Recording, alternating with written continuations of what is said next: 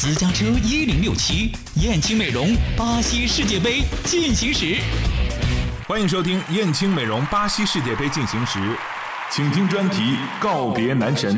今天说的是男神比利亚。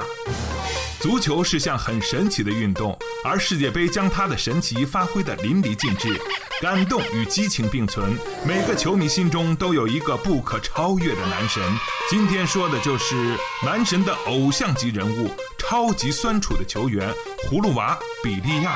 位居西班牙国家队史上射手榜首位的比利亚，在泪水和遗憾中为自己的世界杯谢幕战画上句号。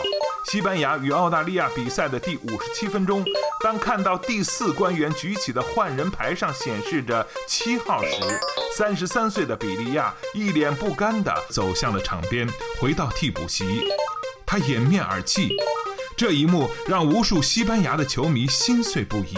为国出战是我从小的梦想，我热爱这支球队，我想为国家队一直踢到五十五岁，但这太不可能了。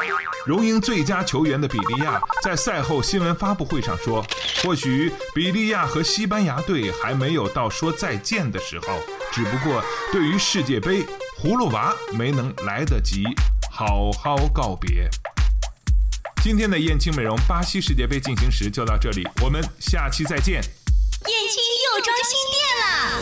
燕青美容引领淄博高端面部护理二十年，美丽三十万张脸，男人们看世界杯，女人们来燕青美容，三幺幺五三零零。